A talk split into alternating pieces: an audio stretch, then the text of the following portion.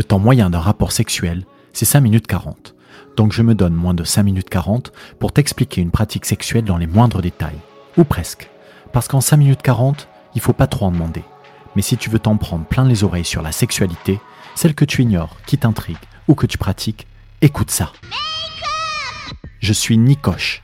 J'aime tisser des liens et le sujet du jour m'oblige à le faire au sens propre. Ce qui voudrait dire qu'il existe un sens potentiellement sale, mais dans les deux cas, c'est parfois meilleur quand c'est court. Alors, sexe chrono. Sex. What you know about sex? Tell me what you know about sex. Sex. What you know about sex?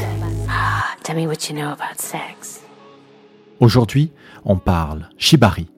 Si tu crois que ça se mange, c'est que tu confonds avec le shirashi, le plat japonais du menu N22 chez Okinawa Sushi. Et si tu crois que ça se caresse, c'est que tu confonds avec le shiba, le chien trop mignon qui ressemble au renard du petit prince. Alors, on reste concentré pour ne pas se faire de nœud avec la définition. Le mot japonais shibari décrit à la base l'art de ficeler les colis, mais c'est aujourd'hui le terme utilisé en Occident pour décrire le kimbaku, l'art de l'encordage artistique et érotique. Donc, au tir à la corde, shibari gagne, kimbaku perd. Game over. Shibari, ça veut dire attaché, qui trouve un écho dans le mot anglais bondage, qu'on traduirait littéralement par attachement, et qui englobe l'ensemble des pratiques restrictives à base de menottes, foulards, chaînes. Mais on oublie le collier de perles de Mamie Célestine, parce qu'après, elle aura plus rien à porter avec son chemisier en soie. Pas mamie, parce que sinon mamie elle va se vénère. Dans la pratique du shibari, on n'utilise que des cordes de jute, de chanvre ou de coco, qui évitent les brûlures et assurent une bonne résistance au moment d'attacher et de suspendre dans les airs une personne dans le but de l'entraver. Pour avoir eu la chance d'assister à une performance, j'ai eu l'impression de voir une sculpture vivante en lévitation grâce à la magie des cordes.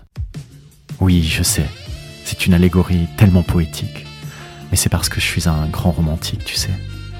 Je te resserre une coupe de champagne Bon, allez, hop, on range les bulles de caviar, revenons à nos cordons. Pour obtenir la sculpture vivante à laquelle je fais allusion, il faut évidemment être deux. Et je rappelle qu'enrouler mamie avec du scotch pour lui voler son collier de perles, ce n'est pas du shibari. Et attention, hein On a donc le ou la rigueur, un des noms donnés à la personne qui attache, le ou la sujet, un des noms donnés à la personne attachée. Et quatre étapes unissent ces protagonistes au fil d'une session de shibari. La phase d'appréhension, qui définit les limites et ouvre le dialogue sur les besoins à prendre en compte. La phase d'attachement puis de détachement, qui doit suivre un protocole de sécurité précis qui rappelle que cette pratique nécessite de respecter les 5 C, les 5 commandements. Consentement, connaissance, communication, conscience et confiance. La dernière phase est celle de l'aftercare, au cours de laquelle on revient sur Terre en prenant soin de l'autre dans un moment de silence ou d'écoute. Et pour moi, l'aftercare idéal, c'est un bon goûter, ou un bon cocktail, ou un bon goûter avec un bon cocktail. Des princes de lutte trempés dans un grand verre de tequila sunrise bien écrémé. Les figures shibari portent des noms japonais comme Ushiro Takatekote, composé des expressions Ushiro, derrière le dos, et Takatekote, lier les mains et les bras. Et quand j'entends Takatekote, j'entends...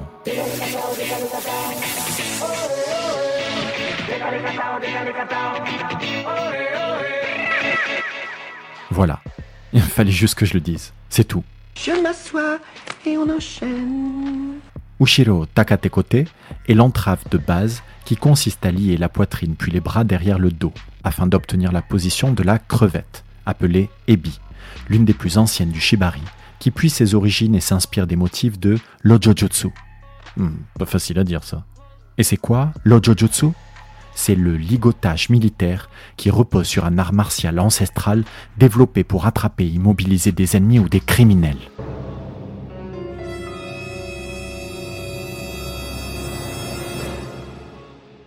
De la fin du XVIe au début du XVIIIe siècle, ces ligotages et suspensions sont en fait des châtiments ou des tortures, parfois mortelles et parfois publiques, qui permettent de connaître, en fonction du supplice, la classe sociale et le crime commis.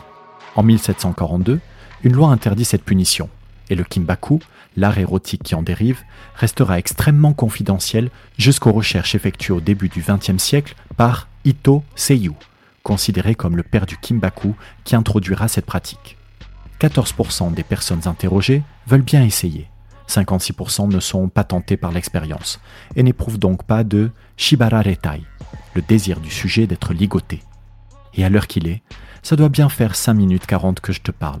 C'est donc presque la fin de cet épisode sur le shibari. Je m'appelle Nikosh. Merci d'avoir écouté cet épisode. Merci pour les commentaires et les suggestions de pratiques à explorer que j'adore recevoir sur la page Instagram sex.chrono.